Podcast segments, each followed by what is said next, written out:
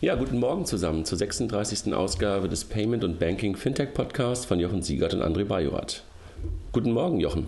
Guten Morgen. Wir haben heute einen besonderen Gast, Anno Lederer. Ähm, vielleicht stellen Sie sich ganz kurz selber vor, Herr Lederer. Ja, guten Morgen. Äh, mein Name ist Anno Lederer. Ich war über 15 Jahre im Vorstand äh, des genossenschaftlichen IT-Dienstleisters GAD-EG e in Münster war dort von 2001 bis 2014 Vorstandsvorsitzender, habe da natürlich eine ganze Reihe von sehr innovativen äh, Banking-Projekten aus Sicht der IT begleitet und vorangetrieben. Bin seit äh, letztem Jahr in Ruhestand, altersbedingt in Ruhestand gegangen und bin seitdem Seniorpartner bei der Samann AG in Freiburg. Das ist eine Unternehmensberatung, die sich schwerpunktmäßig mit Themen Management, Diagnostik, Personal, Organisationsentwicklung, Leistungskultur, fluide Organisation etc. Äh, widmet und damit beschäftigt und äh, das macht mir Spaß und insofern bin ich also nur ein Halbruheständler. ja, wir haben, wir haben, also wir, wir kennen uns sozusagen, haben wir vorhin im, im, Vorgespräch kurz festgestellt, aus, ein bisschen aus der Historie, wobei wir festgestellt haben, dass wir uns noch nie persönlich über den Weg gelaufen sind, aber aus der Giropay-Zeit kennen wir uns so ein bisschen, ne, indirekt. So ist das, ja. ja. Ähm, und äh, wo, wo, Sie uns letzte Woche eigentlich nochmal äh, mal wieder in Erinnerung gekommen sind, war mit einem ähm, Interview, was Sie dem IT-Finanzmagazin, dem Achim Bioschik gegeben haben, ne, wo Sie ja. zehn Wünsche formuliert haben und das war, glaube ich, für viele einfach so, dass man dachte, wow, kann man das eigentlich erst dann, wenn man aus, aus dieser alten Welt raus ist oder geht das auch vorher? das ist nicht schlecht so zu fragen. Also ich habe hab mich auch gewundert, dass das äh, doch relative Aufmerksamkeit erzeugt hat, wobei die, die gemeint sind, sich eigentlich weniger gemeldet haben. Eigentlich melden sich bei mir mehr die, äh, die äh, das bestätigen und sagen, endlich hat es mal einer ausgesprochen. Aber gut, da kommen wir sicherlich im Detail noch drauf. Genau, aber das war so als, als Intro. Ähm, mhm. Genau, darüber wollen wir gerne mit Ihnen gleich sprechen und ähm, mhm. vorab, ähm, wie, wie immer, Jochen, wollen wir ganz kurz über die, über die Dinge der Woche sprechen. Und Herr Lederer, wenn Sie da gerne, wenn Sie zu dem einen oder anderen äh, was sagen wollen, was sagen mögen, kommentieren wollen, super gerne. Mhm. Ansonsten versuchen wir das so in zehn Minuten kurz durchzu, äh, ja. durchzubekommen und dann steigen wir nachher in, die, in, die, in Ihre zehn Wünsche ein, was ja okay. kurz vor Weihnachten auch das Richtige ist. Genau. Jochen, willst du anfangen oder ähm, wie sollen wir? Achso, Jochen, wo bist du? Bist du in Frankfurt? Ich bin in Frankfurt im Office, ja, ja. Alles klar. Ja, ich bin äh, in Hamburg, habe es noch geschafft. Ähm, gestern Abend mit dem letzten Zug aus Berlin zurück. Ja, sollen wir kurz in die News der Woche einsteigen? Ja, dazu ähm, vielleicht gleich anknüpfend. Äh, du kamst zurück von der Hubraumkonferenz. Äh, ja, nicht Hubraum, von der, von der Bitkom. Bitte? Bitkom-Konferenz. Äh, das war gar nicht die Hubraum-Konferenz? Nee, das war der Bitkom, der eingeladen hatte zur Hub-Konferenz. Ah, also okay. Der Bitkom okay, äh, hat seinen Trendkongress umbenannt in, in, in die Hub. War, war toll, muss man echt sagen, war auch echt groß und ähm, war, war echt, ich glaube 2000, 2500 Leute waren da. Tolles Line-up, absolut. Und äh, das Thema Fintech ähm, spielt ja echt ähm, auch eine relativ große Rolle. Und ähm, ja, in der Tat haben wir auch am Innovation Award teilgenommen und ihn freundlicherweise gewinnen dürfen. Ja, ja Gratulation dazu. danke, danke. Nee, ähm, ich glaube, also es gab, gab noch mehrere, mehrere im Pitch, also unter anderem Satoshi Pay, die wir ja auch kennen, äh, Meinolf und, und, und die Kollegen von OptioPay hier, Markus und, und Kollegen. Und mit Sicherheit, äh, Markus hatte mit Sicherheit äh, den, den wahrscheinlich auch viel besseren Pitch, weil er einfach auch sein Endkundenprodukt in Teilen ja vorstellen konnte. Aber ich glaube, was, äh, was ein bisschen ausschlaggebend war, ist, dass, dass, dass wir mit, mit FIGO so ein paar Sachen so im, im Sinne der Infrastruktur und im Sinne der ähm, für die Kultur, Fintech und sowas dann eine ganze Menge getan haben. Ich glaube, das war einer der Gründe, warum wir dann auch den Preis haben gewinnen können. War eine tolle Konferenz. Und ich war sehr und neidisch, ich, äh, weil ich bei Twitter alles verfolgt habe und äh, in Frankfurt arbeiten musste äh, und eben ja. nicht in Berlin sein konnte. Aber das sage ich euch gegönnt. Sowohl ja. bei der Konferenz und natürlich mit, über den Preis. Was übrigens auch eines meiner Highlights war, und das ist vielleicht auch ein bisschen Vorgriff ähm, auf das, wo wir gleich mit, mit Herrn Lederer dann noch im Detail sprechen werden, war, ähm, Bitkom ist ja eigentlich ein, ein, ein Verband sozusagen der, der ähm, Informationstechnologie. Ne? Und ähm, seit, seit einigen Monaten, seit einigen Jahren treten halt auch Banken bei dem Bitkom kommen, äh, weil sie halt sagen, wir sind in den klassischen Bankenverbänden nicht mehr so richtig vertreten, weil uns das Thema Software, das Thema IT, das Thema Cloud-Dienste ähm, einfach so sehr auf der ähm, so sehr drückt, dass wir da einfach auch eine andere Interessenvertretung oder eine weitere Interessenvertretung benötigen. Und so waren ähm, gestern ähm, hatten die ING DIBA und die DKB einen Gemeinschaftsstand was man sich ja auch erstmal ähm, auf der Zunge zergehen lassen muss, dass eigentlich ja Wettbewerber sich da gemeinsam hinstellen und sich gemeinsam präsentieren und auch gemeinsame Workshop-Sessions gemacht haben. Also das fand ich wirklich auch echt beeindruckend ähm, und, und, und auch offen von beiden. Also muss ich echt sagen, war, war, echt, war echt toll. Also beide zusammen mit, mit auch Vorstand und IT-Strategie dabei, war echt ähm, ein schönes Zeichen. Jochen, das Thema Interchange-Reduktion hast du mit, mit drauf gesetzt, ne? Ja, die, die neue Zeitrechnung äh, im Kartengeschäft hat begonnen mit jetzt wirklich der, der Umsetzung der Interchange-Reduktion auf maximal 0,3 Prozent äh, bei europäischen Debit- und Kreditkarten, sofern es in Europa genutzt wird. Ähm, im Bargeldlos-Blog gibt es da ähm, ein, gutes, äh, ein guter Artikel dazu über diese neue Zeitrechnung, die natürlich nicht nur ähm, zu massiven Ertragseinbrüchen bei den Banken führt, sondern generell im Zahlungsverkehr, was haben wir hier auch ein paar Mal schon angesprochen, ähm, neue Zeitenwende bringt, ähm, weil insgesamt der, die Kosten im Zahlungsverkehr dadurch reduziert werden. Und ähm, beispielsweise ein, eine der ersten Reaktionen war, dass Stripe, äh, der Payment-Anbieter aus, aus Kalifornien, ähm, seine Preise in Europa mal schnell um, 100 Prozent reduziert hat, also quasi mal die Hälfte äh, ähm, des Preisniveaus von vorher hatte. Ähm, also von daher, das wird vermutlich noch ein bisschen ähm, ausführlichere Konsequenzen haben und vielleicht machen wir dann mal so einen ausführlichen Podcast. Ja. Dann das Thema Fintech Award. Wir haben die ersten Jurymitglieder jetzt vorgestellt auf dem, auf dem Blog. Das werden wir in den nächsten Wochen noch weitermachen. Das nur als kurzer Hinweis. Ab dem 16. Dezember kann dann gewählt werden zum Fintech des Jahres. Apple macht ernst mit P2P, ne? erste Partnerschaften in den USA.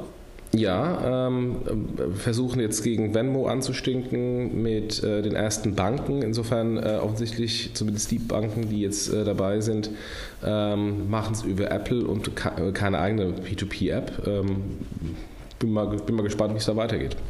Ja. Dann die 0815 Bankkampagne der Sparkasse, ähm, wo ja viele sich so ein bisschen gefreut haben, dass die Sparkasse mal so einen Spot macht gegen in Anführungszeichen gegen die äh, Commerzbank und Johannes Kremer von Money Meets hat das mal auf eine ganz andere Art und Weise betrachtet. Ne? Richtig, er hat äh, auch einen Blogbeitrag äh, geschrieben und das so ein bisschen ähm, hinterfragt hinsichtlich insbesondere äh, Kooperation mit Fintechs, ähm, die ja das machen, was eigentlich äh, in dem Spot äh, den Sparkassen zugerechnet wird.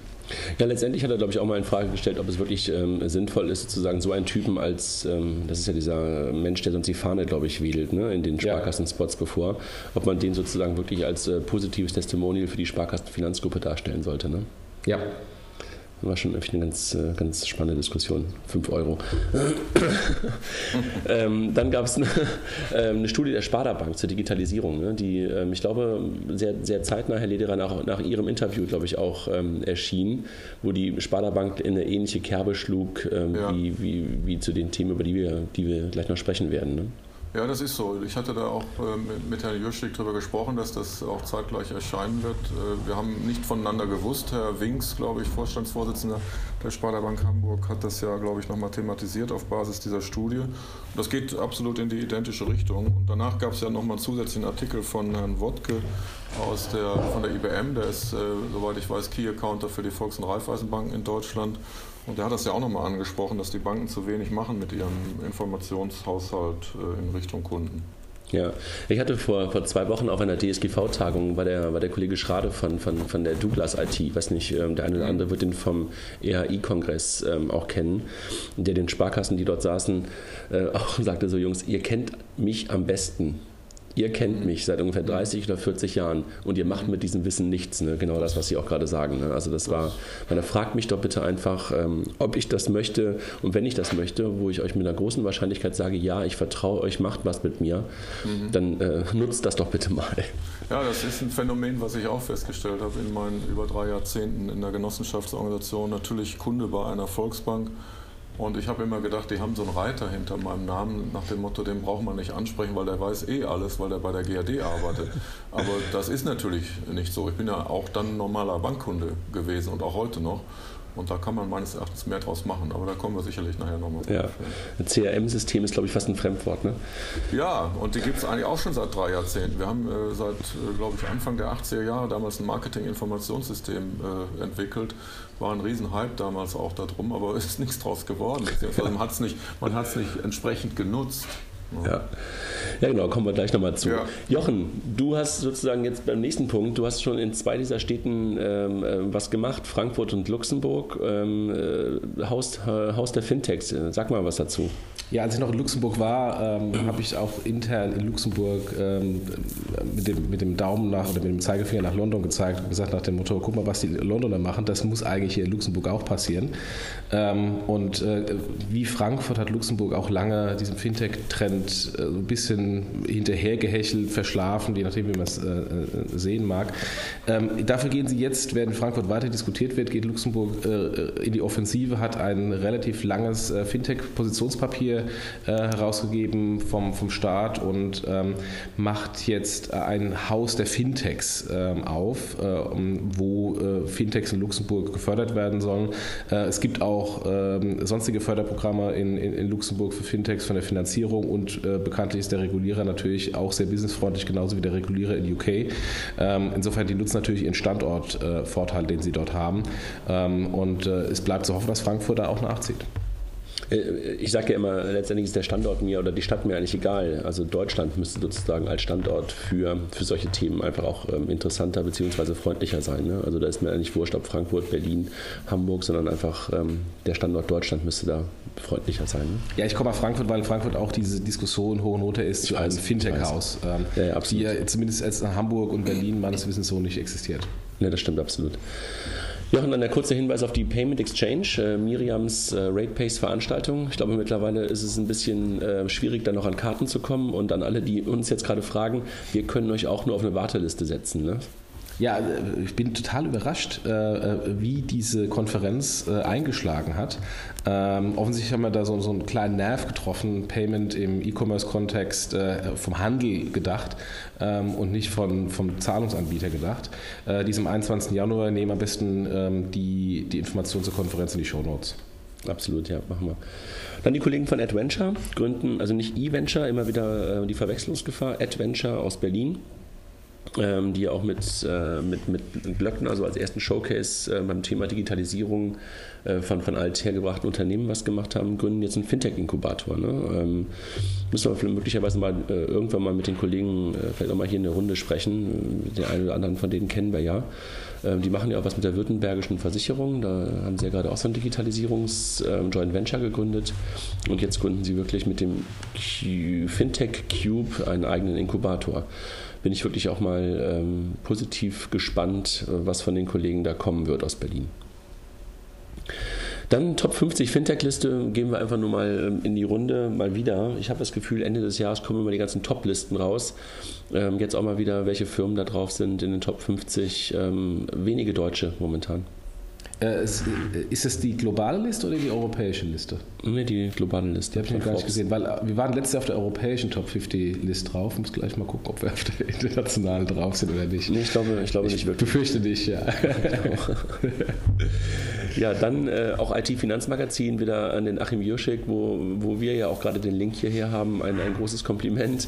Ähm, er stellte da echt viele tolle Sachen immer zusammen und jetzt gab es ein Interview mit dem äh, Karl Matthäus Schmidt, dem ursprünglichen Gründer der ähm, Consorsbank, der jetzt Quirion macht, wo ich auch dachte so, wow, da schießt gerade Fintech 1.0 gegen Fintech 2.0.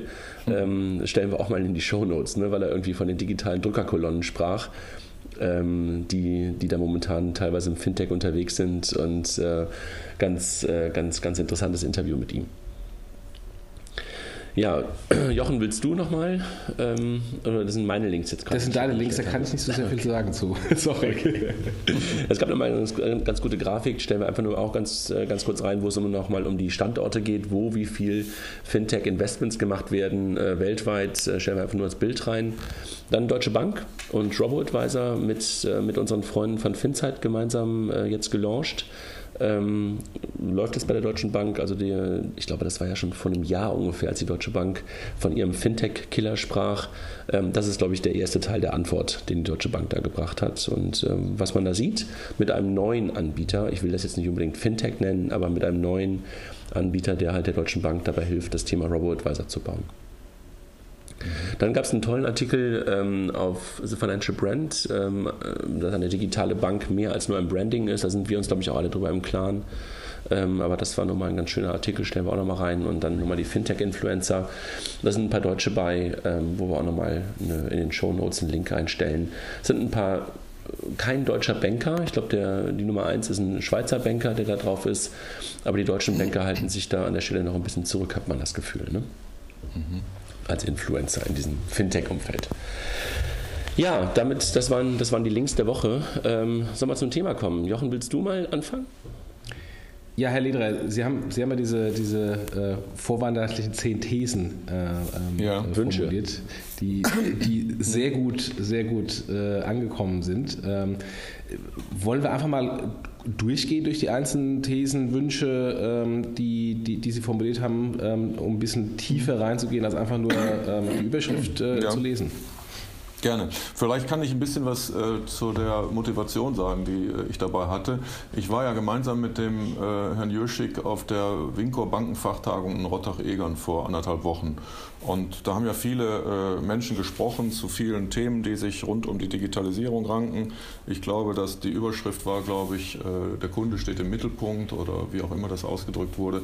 Und ich habe mich gewundert über die ähm, Gelassenheit teilweise, die Souveränität, die da vorgetragen wurde, der äh, etablierten äh, Bankenvertreter. Und das hat mich so ein bisschen in die Richtung gebracht, äh, das mal als Wünsche zu formulieren, was ich mir so vorstelle, was ich auch in der Vergangenheit immer eigentlich gerne gesehen hätte. Dass aus diesen Wünschen oft in der Interpretation Thesen gemacht werden, finde ich ja ganz spannend. Auch mal wieder 5 Euro.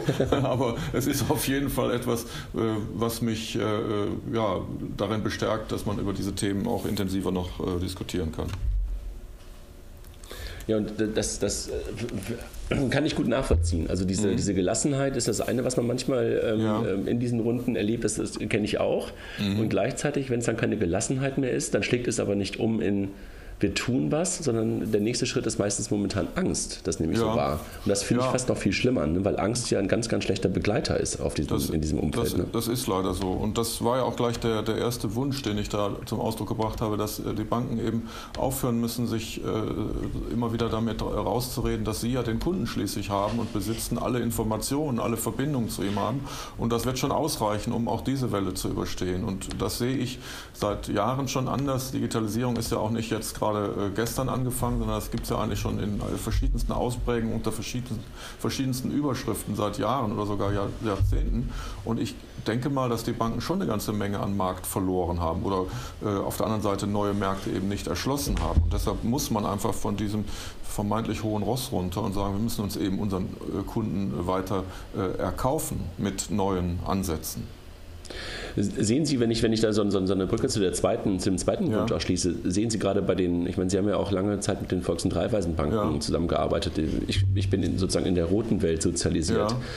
Ja. Äh, ich habe manchmal das Gefühl, dass, dass diese ganzen klassischen Filialbanken, die ja immer das Thema Beratung, individuelle mhm. Betreuung und auch so diese Nähe in den Vordergrund stellen, das sind ja Dinge, die kann man in der digitalen Welt ja nicht so eins zu eins einfach ähm, um, sozusagen abbilden. Ne? Und mhm. ähm, haben Sie das Gefühl, dass teilweise auch dieser Multikanal-Ansatz, der da immer hochgeworfen wird, dass das ein Schutzschild in, oder im Sinne, das äh, Schutzschild ist falsch, dass man da sich, dass man glaubt, dass der Kunde wirklich Multikanal nutzt? Oder mhm. ich habe manchmal das Gefühl, dass man sich das wünscht, ja, dass es so ein, so ein Wunschszenario ist. Mhm. Dass der Kunde sich aber eigentlich für einen Kanal entschieden hat. Wenn er einmal online ist, macht er meistens alles online. Und dass man den eigentlichen USP der Nähe ähm, gar nicht wirklich richtig leben kann in der digitalen Welt und dass es deshalb so schwer auch für die ist. Ich weiß nicht, ob das jetzt irgendwie zu kompliziert ausgedrückt war, aber ja, ich, so ich, ich habe äh, verstanden, was Sie, was Sie da andeuten. Ich, ich denke schon, dass man auf allen Kanälen in irgendeiner Weise äh, äh, funken muss an den Kunden und der Kunde wird sich auch über alle Kanäle informieren. Aber das Besondere und das Asset oder auch, wenn man so will, das Alleinstellungsmerkmal dieser dezentral aufgestellten Verbünde und da sage ich Volksbanken und Sparkassen unterscheiden sich da nicht viel, ist eben die Nähe die regionale Nähe, die lokale Verbundenheit und die Chance eben dem Kunden auch mal dann in schwierigsten Themen von Angesicht zu Angesicht äh, äh, gegenüber zu sitzen und ihn dann zu beraten. Das kann ich in der digitalen Welt zwar auch mit irgendwelchen multimedialen äh, Ansätzen über Videokonferencing oder so, aber ich glaube schon, dass es äh, etwas anderes ist, wenn ein mir vertrauter Bankberater oder Bankbetreuer gegenüber sitzt und sich mit mir über meine ganz individuellen äh, Anlage- oder Finanzierungsmöglichkeiten unterhält. Und das wird zu wenig ausgespielt. Und die Banken, wir haben es ja eben schon mal kurz angedeutet, haben alle Informationen, alle Daten über den Kunden und der Kunde vertraut ihnen ja auch mhm. ganz besonders. Und da könnten sie so viel mitmachen. Sie könnten auf die verschiedensten Lebensphasen reagieren. Sie könnten sagen, bist du äh, gerade Hochschulabsolvent, hast du die und jene Themenstellungen zu berücksichtigen, bist du mitten im, in der Blüte deines Berufslebens, musst du das und das berücksichtigen. Und wenn man dann weiß, wie es ist, wenn man in den Ruhestand geht, das weiß ich ja jetzt aus anderthalb Jahr, Jahren Erfahrung, dann muss man auch darauf vorbereitet sein. Und das können doch Banken äh, explizit und, und ideal mit dem Kunden über solche Phasen begleiten. Und äh, das kann keine digitale Welt im Moment abbilden. Und deshalb sage ich, haben die Volks- und Raiffeisenbanken, die Sparkassen Riesenvorteile.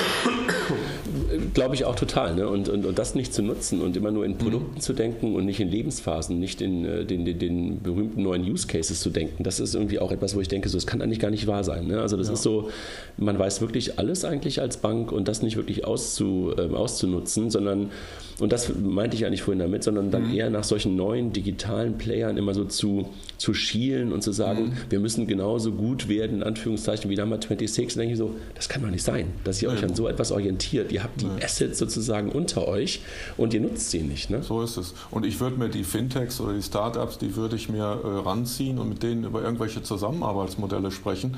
Natürlich sind solche Beispiele wie Wirecard Bank mit, mit Number 26, sind das Themen, die kann vielleicht die äh, sehr große, dezentral und auch sehr schwerfällige äh, Sparkassen, schwerfällige Sparkassenorganisationen oder Volksbankorganisationen nicht so schnell auf die Beine stellen. Aber man kann doch dann mit denen zusammenarbeiten und sagen, für diesen Kanal nutzen wir gerne eure Expertise und ziehen das auch in unser Portfolio mit rein. Ich glaube, da wird ein Schuh draus und da, da passiert mir äh, im Moment zu wenig. Absolut, ne? Ja. Wo, wobei, so. was, was ja eine Number 26 darstellt, ist ja äh, mhm. eigentlich eine relativ bequeme ähm, Kontowechsel und Kontoeröffnung. Und beides sind mhm. Dinge, die auch eine Sparkasse und eine Raiffeisenbank relativ schnell als Frontend drüber setzen kann und sagen kann, statt dass du eben bei uns in die Filiale gehst oder ähm, als, als äh, äh, Postident-Kunde zur Postfiliale, mhm. machen wir es von zu Hause und, ähm, und hinten dran ist es ein normale 15 Konto. Ähm, ob das Konto jetzt diese äh, Differenzierung darstellt im Vergleich zu einem Number 26, da würde ich noch fünf Fragezeichen machen. Mhm. Im Moment spricht hier wenn Number 26, weil es eine, ein schönes mobiles Frontend ist und eine schöne mhm. Benutzerführung bei der Kontoeröffnung. Und das sind Sachen, die kann eigentlich jede Bank machen. Ja, die kann jede Bank machen. Mittlerweile habe ich äh, auch auf der Tagung in Rottach-Egern bei, bei Winko vernommen, dass es auch realisiert ist. Nur wenn ich mal aus meiner Erfahrung oder aus Vergangenheit äh, äh nochmal zitieren darf, wie lange haben wir denn gebraucht, über diese, die, um diese Videokontoeröffnung auch äh, legitimiert zu bekommen von der Aufsicht, Bundesaufsicht etc. Das hat äh, Wirecard mit Number 26 auf die Beine gestellt und jetzt können andere das auch. Das ist ja auch nur ein Beispiel, wie man Dinge bewegen kann, wenn man sich mit diesen äh, Zukunftsthemen in, intensiver und auch aus innovativer Sicht äh, deutlicher beschäftigt. Also da meine ich, äh, kann man was äh, deutlich mehr tun. Und Johann, ich glaube, der, der, der Punkt ist, ähm, das zu machen, ist aber eher ein Hygienefaktor und sich darüber zu differenzieren als, als Volksbank, als Sparkasse, als, als große Retailbank, ist, glaube ich, der falsche Weg, sondern du musst die Differenzierungspunkte wirklich in deinen eigentlichen Assets suchen und, und, und nicht versuchen, eins zu eins das nachzubauen, was gerade irgendwie hip ist. Also das, ja, da, da bin ich völlig dabei. Das stimmt. So ist das. Ja, und, ja, und da, da, bin, da bin ich auch bei der, bei der ne, ja? ja? bitte. Mach. Äh, ich wollte auf, die, auf den nächsten Wunsch äh, äh, kurz rübergehen, weil äh, das ist nämlich auch der Punkt, dass die Banken, die klassischen Banken, äh, ich nehme jetzt mal wieder die beiden äh, Volksbanken und Sparkassen, sich so sehr im Moment mit Synergiehebung beschäftigen, dass sie vor den innovativen Themen einfach auch unter Arbeitsbelastungsgesichtspunkten schon zurückschrecken müssen. Die gucken ja nur noch, wo kann ich mit wem fusionieren, um Kosten einzusparen oder welcher meiner zentralen Dienstleister muss ich noch zur Fusion bringen, um das äh, letztendlich äh, sicherzustellen, dass ich unter dem Kostendruck nicht äh, länger zu leiden habe.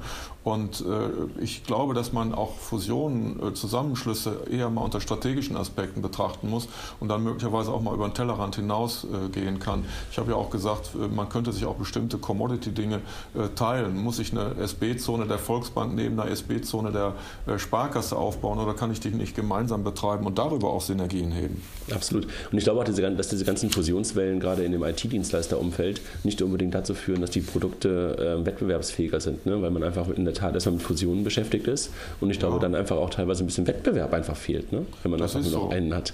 Ich meine, da können die, äh, die Verantwortlichen in diesen IT-Dienstleistungsunternehmen auch nichts dran ändern. Wenn, wenn zwei Riesen fusionieren, äh, wie das Klar. jetzt bei den Volksbanken der Fall gewesen ist oder auch bei den Sparkassen vor einigen Jahren, dann sind die erstmal drei bis fünf Jahre damit beschäftigt, die Dinge wieder zueinander zu bringen, die früher vielleicht unterschiedlich gelaufen sind.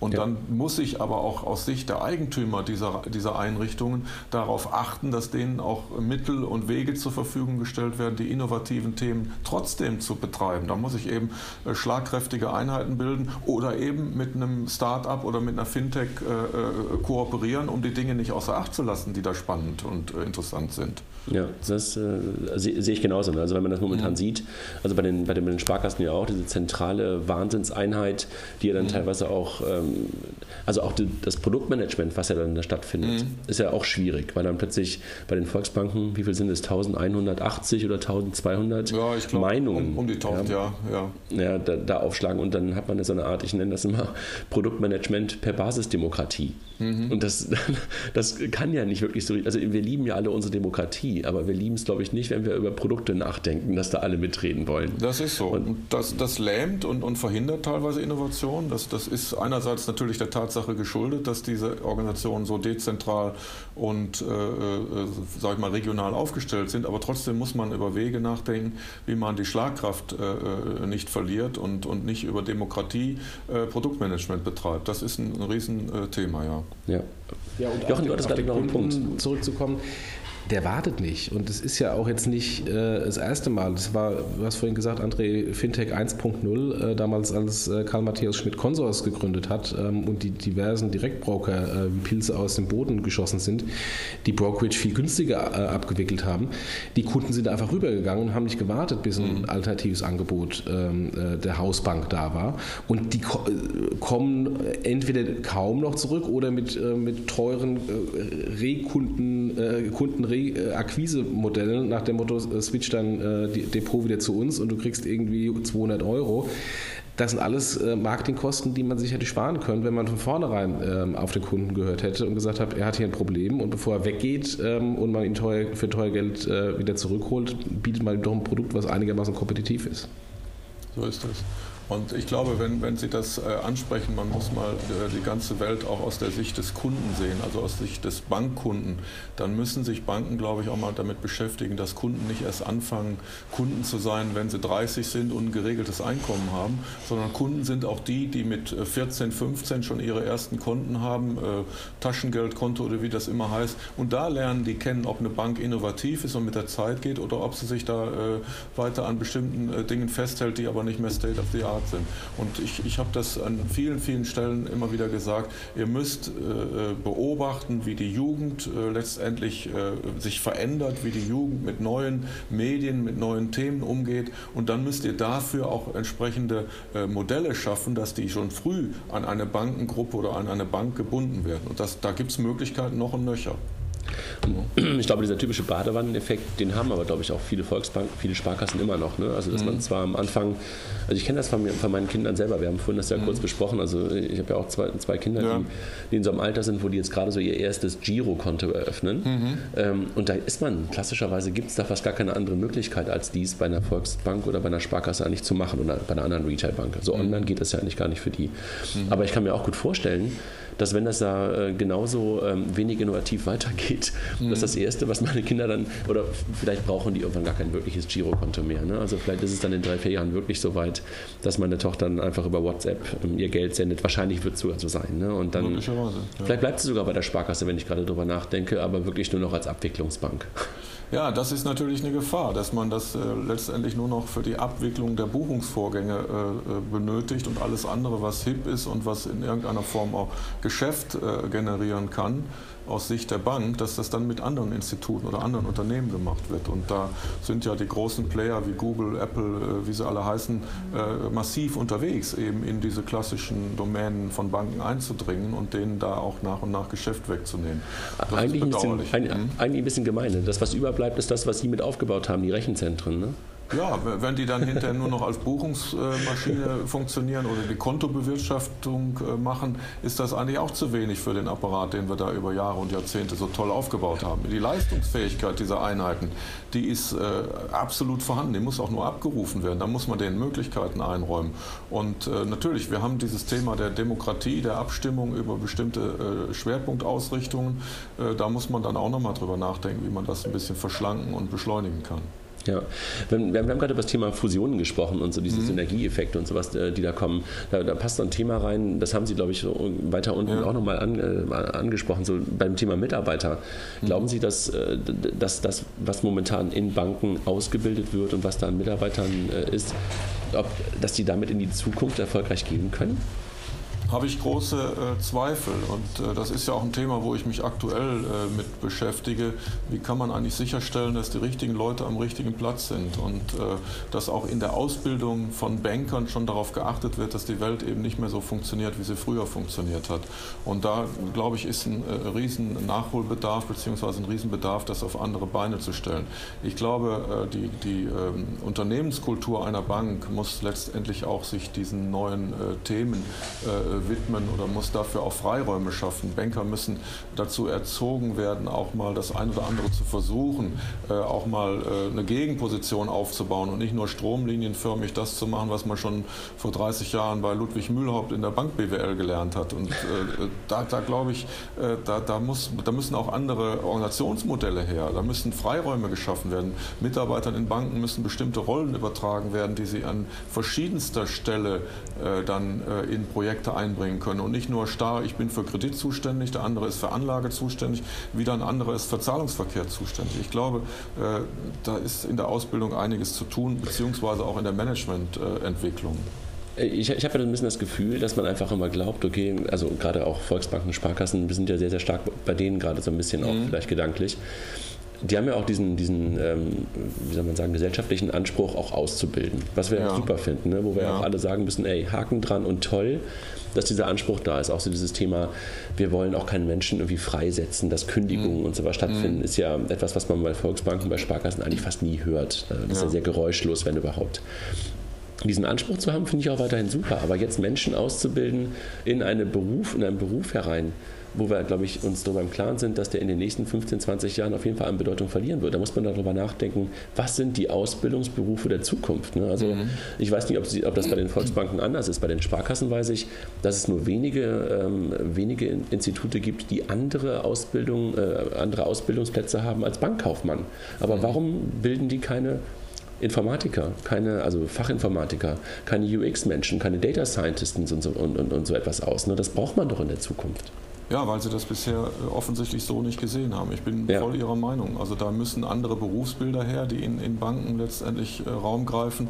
Und das muss in der, in der ersten, ersten Ausbildungsjahr oder in der ersten Ausbildungsentscheidung muss das schon äh, äh die, die, Basis finden.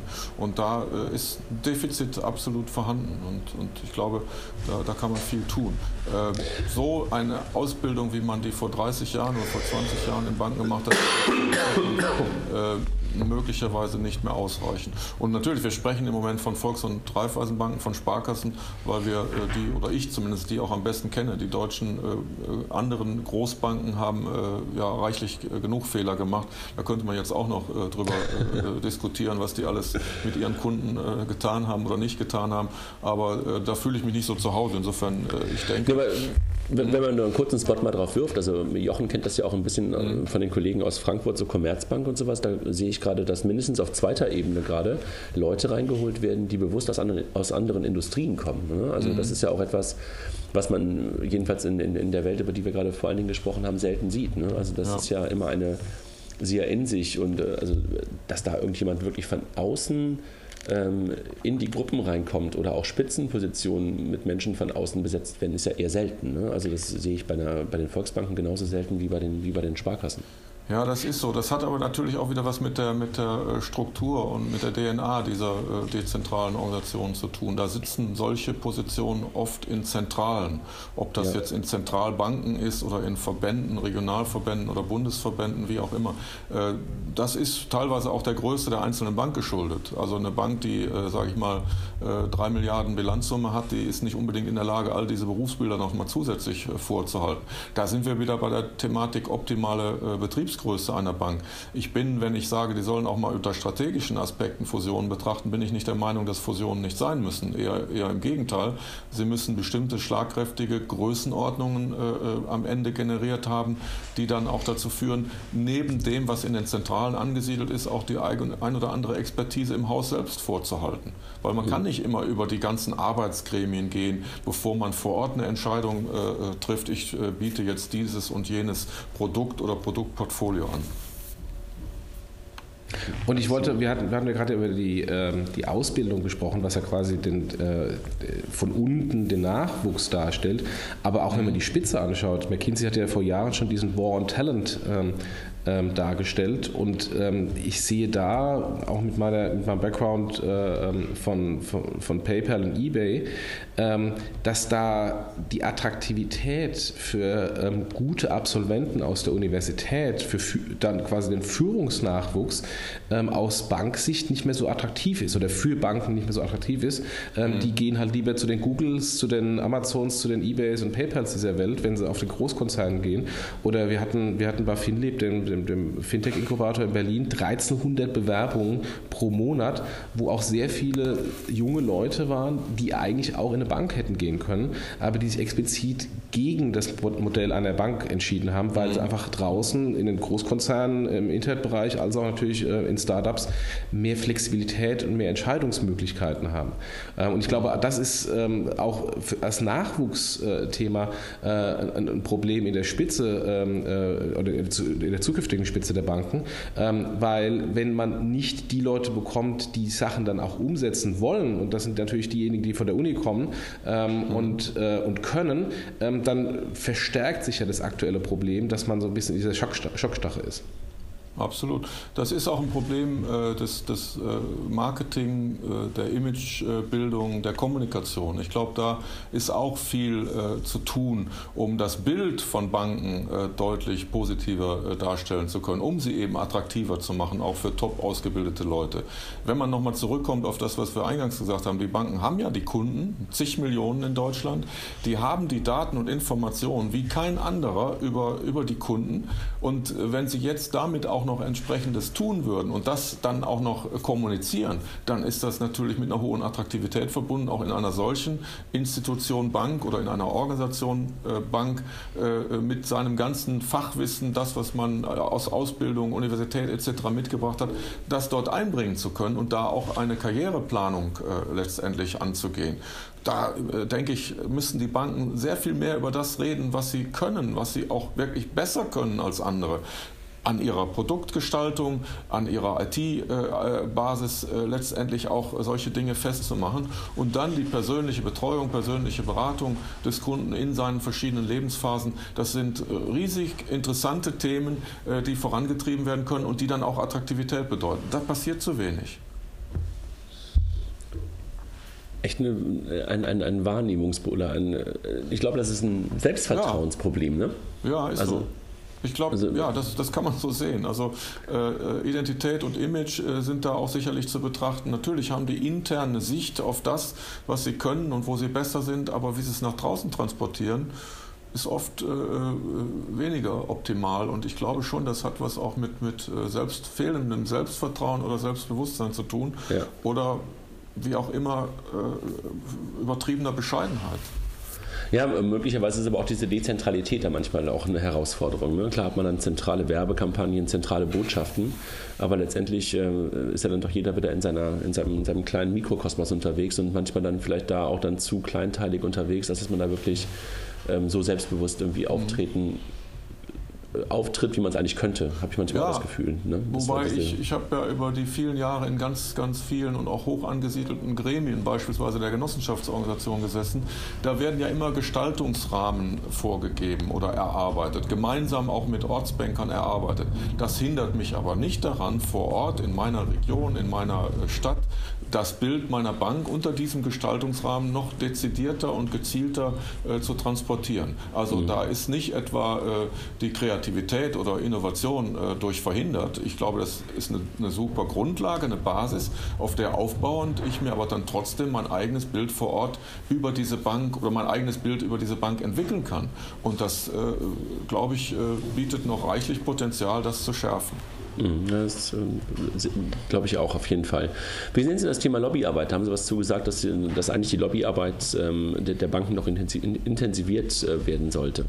Ja, ich, ich denke, dass äh, die großen Themen Kostendruck und Regulatorik, die stehen natürlich an eins äh, bei den Banken, gerade bei den dezentralen Verbünden. Da ist auch noch viel zu tun. Sicherlich müssen da auch noch die ein oder anderen Zusammenschlüsse her, um die Kostenstrukturen äh, optimaler zu gestalten. Aber wenn ich mir überlege, was die Regulatorik alles äh, schon verbrochen hat und wie Banken teilweise rein und raus in die Kartoffeln gezwungen wurden, bestimmte Dinge zu tun, da würde ich mir auch an der Stelle wünschen, dass die sich über die Säulen hinaus äh, verbünden finden und sagen, so kann man es machen und so darf man es nicht machen, weil das äh, am Ende administrativer Wahnsinn äh, ist, was, was daraus entsteht. Ich denke nur an die ganzen Verbraucherschutzrichtlinien, äh, wo die gezwungen sind, über irgendwelche Protokollierungen, über jedes Gespräch äh, Stunden und Tage äh, zu verbringen äh, und, und eigentlich daran gehindert werden, den Markt zu, zu, bearbeiten und den Kunden glücklich zu machen. da passiert meines Erachtens auch noch zu wenig Gemeinsamkeit. Da können Sparkassen, Genossenschaftsbanken und auch Großbanken gut zusammenarbeiten, um dem Gesetzgeber ab und zu auch mal deutlicher zu sagen, bis hierhin und nicht weiter.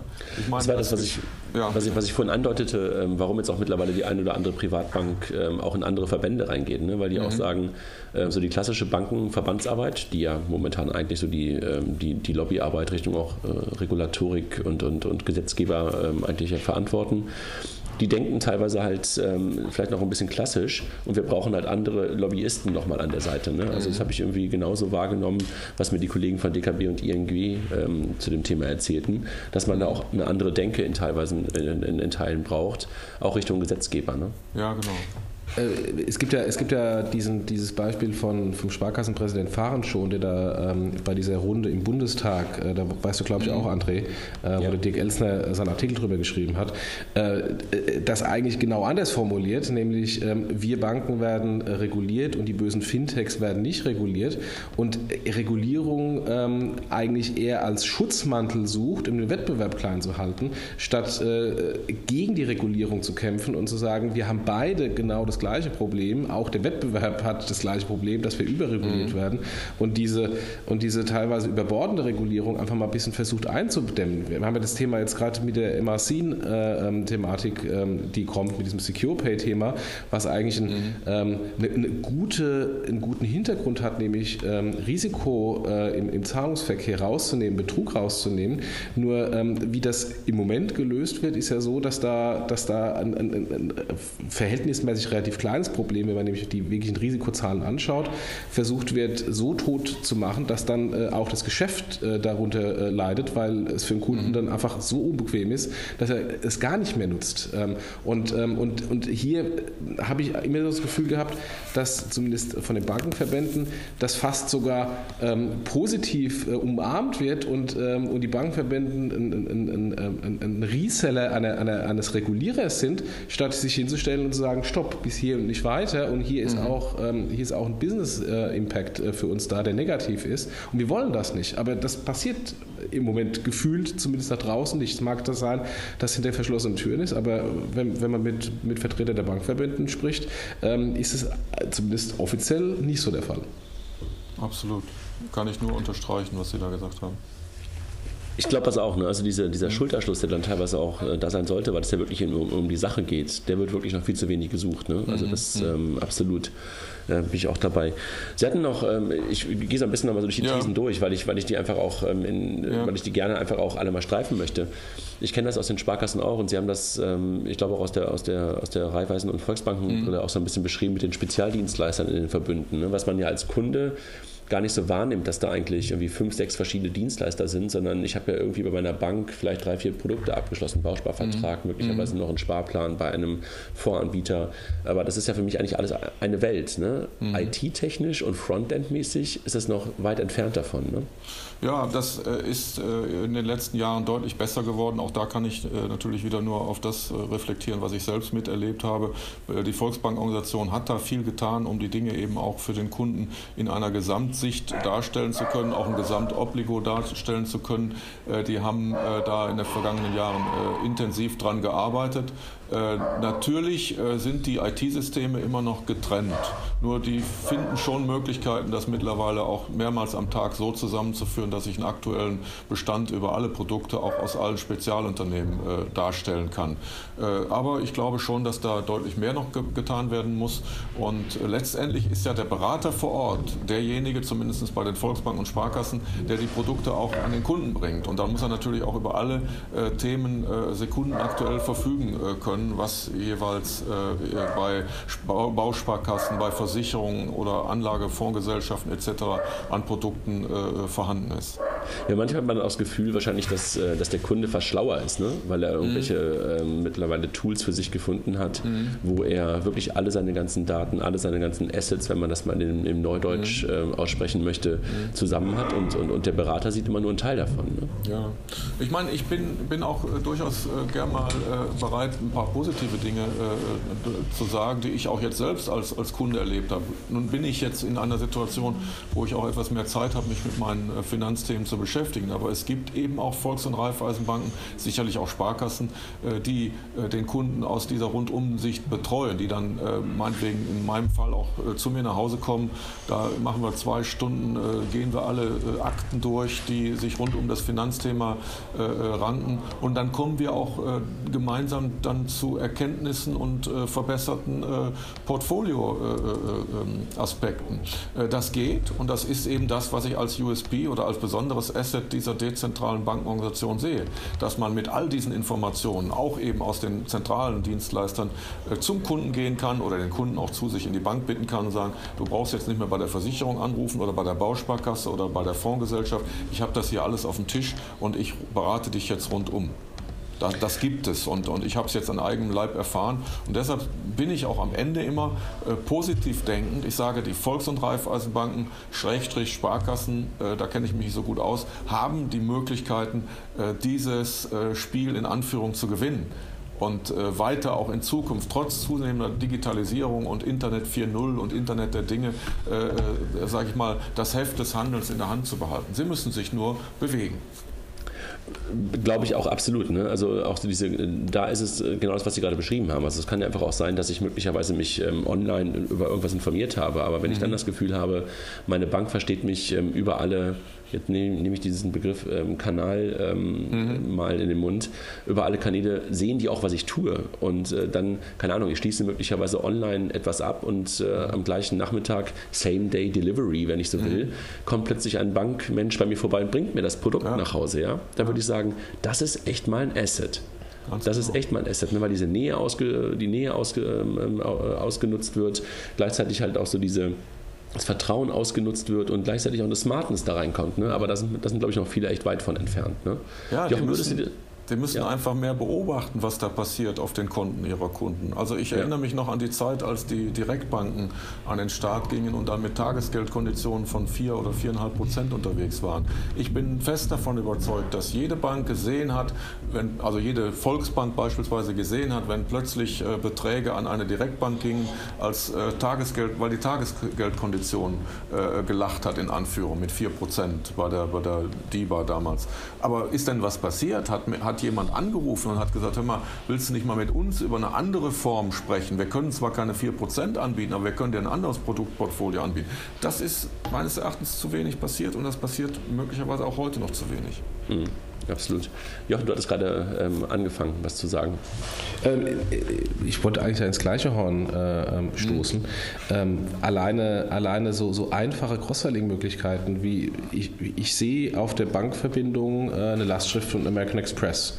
Das heißt, der Kunde hat eine Kreditkarte, die vermutlich sogar teurer ist als äh, die Kreditkarte von der Hausbank. Ähm, warum kann ich dann den Kunden nicht ansprechen? Ähm, oder ich sehe, dass bei der Direktbank äh, eine Abbuchung, äh, von einer Direktbank eine Abbuchung erfolgt für einen Fondssparplan.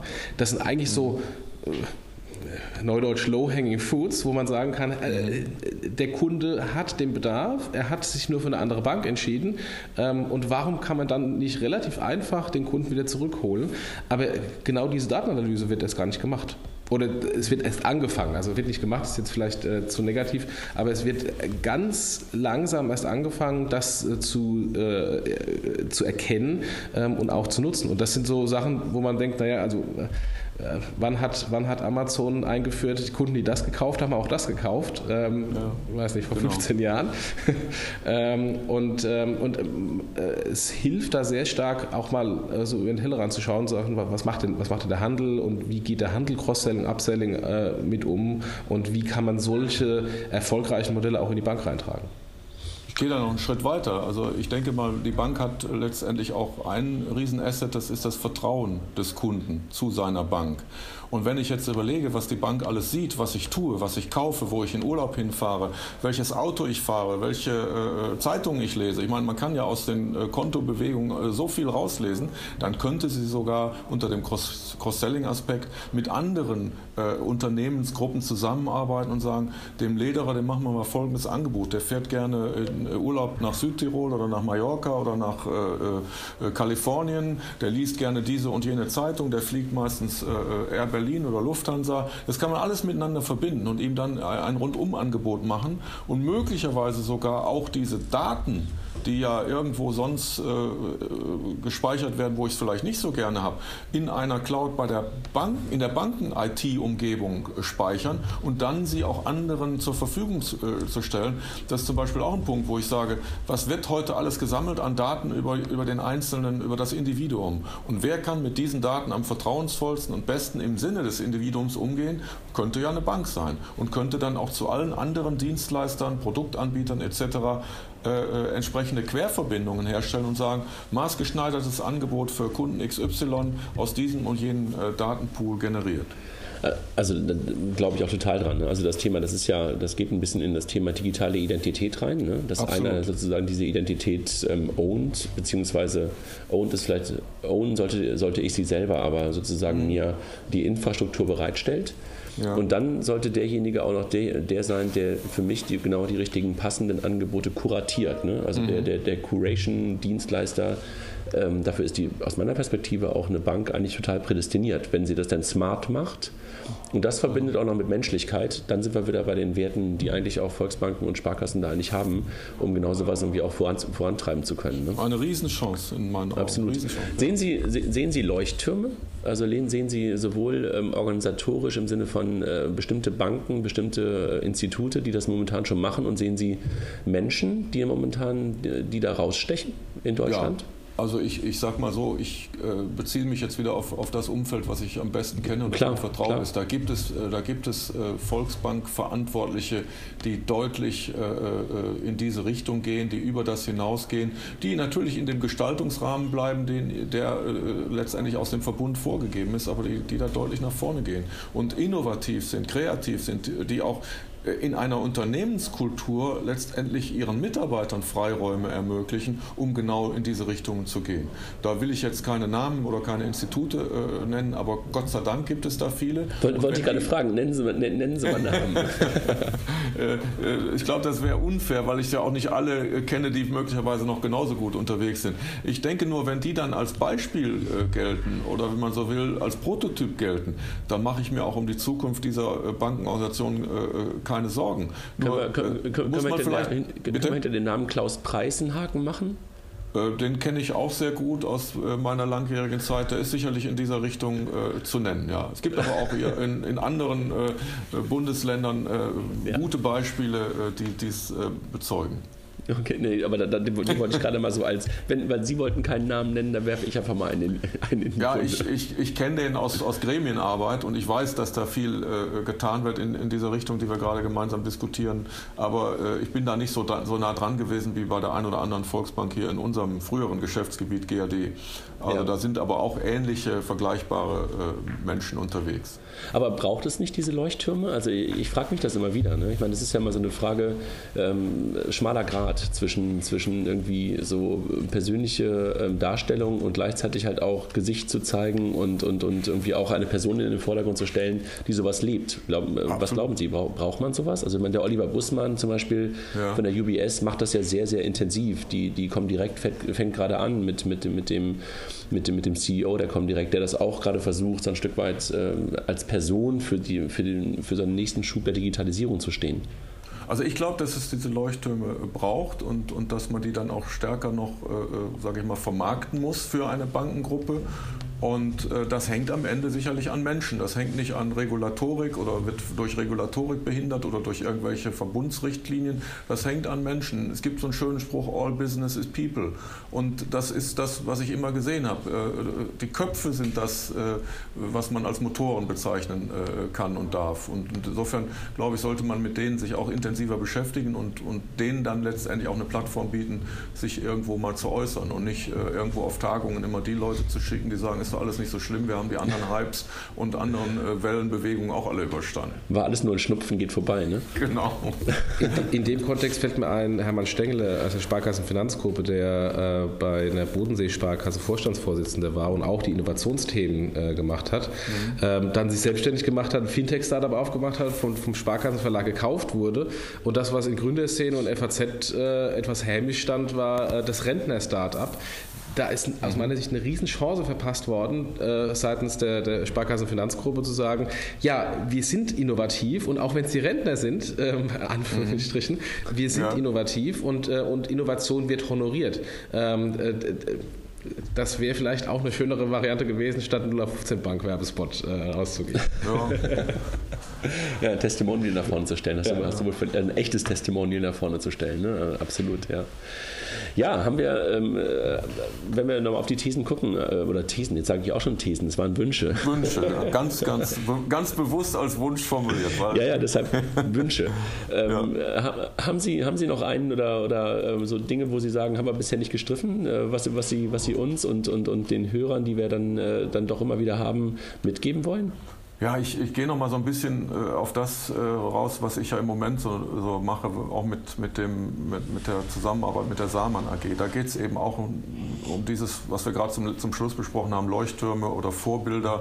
Ich glaube, dass auch im Management von Banken äh, mehr Wert darauf gelegt werden muss, dass nicht nur Fachwissen zählt, sondern eben auch Kommunikationsfähigkeit, Empathie, äh, strategisches Denken und, und Innovationsfreude. Das sind Themenstellungen, die meines Erachtens heute fast mehr zu einem Manager gehören, als dass er nun un, un, unbedingt das KWG äh, rauf und runter beten kann oder jede äh, aufsichtsrechtliche Regeln letztendlich deklinieren kann, durchdeklinieren kann. Und das ist etwas, wo ich sage, das wäre nochmal ein ganz besonderer Wunsch, dass man äh, da in Zukunft auch bei Auswahl von Management oder Besetzung von Managementpositionen das ein bisschen mehr im Auge hat. Da sind wir schon, sind wir schon ähm, haben, wir, haben wir gerade auch so gestriffen, ne? so mhm. diese ja. Äh, Leuchttürme in Anführungszeichen ja. und möglicherweise auch so ein bisschen Offenheit, ähm, Durchlässigkeit auch aus anderen, aus, aus, aus anderen Industrien heraus möglicherweise, mhm. die dann auch sowas mitbringen können. Ne? Ja, absolut. Ja. Jochen, hast du noch was? Ansonsten ähm, finde ich, haben wir das sehr umfassend und, und, und äh, aus meiner Perspektive äh, sehr, sehr schön darstellen können. Ja, nee, äh, keine weiteren Punkte von meiner Seite. Äh, vielen, vielen Dank. Okay, ja, herzlich gerne. Dankeschön.